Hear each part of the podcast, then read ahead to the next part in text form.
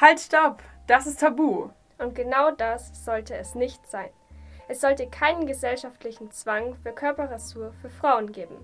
Für niemanden. Blickt man in der Zeit zurück, wird einem bewusst, wie oft und vor allem auch wie schnell sich in den vergangenen Jahrhunderten Schönheitsideale verwachsen und verändert haben. Doch auch wenn ein Sprichwort besagt, fürchte dich nicht vor Veränderungen, lediglich vor dem Stillstand, sollte bedacht werden, dass nicht jede Veränderung zwangsläufig etwas Positives mit sich bringt oder nur. So beispielsweise dachte niemand in den 1970er Jahren daran, sich doch im Intimbereich zu rasieren, was sich mittlerweile jedoch stark gewandelt hat. Für Frauen wurde das neue Schönheitsideal lange Beine, je schlanker, desto besser, solange proportional alles zusammen gut aussieht, große Augen und am besten von oben bis unten glatt wie ein Eisberg.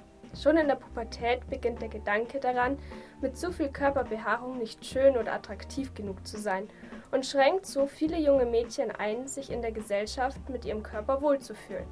Die ständige Angst, beobachtet und dabei verurteilt zu werden, begleitet und kann zu Scham oder bin ich eigentlich richtig Gedanken führen. Daran verschuldet es allerdings niemand speziell.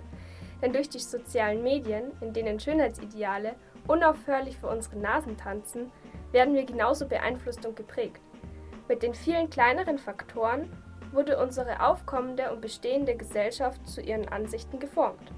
Inzwischen stehen immer mehr Menschen auf und sprechen sich gegen den mehr oder weniger zwanghaften Rasurdrang der Frau aus. Auch in der Öffentlichkeit stehende Frauen laufen immer öfter unrasiert durch die Welt, um damit ihr Statement zu setzen.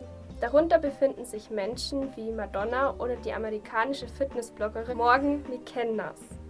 Am Ende vom Tag sollte jeder selbst entscheiden dürfen, wie er gerne mit seinem Körper leben möchte und er sich wohlfühlt. Darum sollte sich jeder Einzelne an die Nase fassen und aufhören, über andere zu richten und zu urteilen.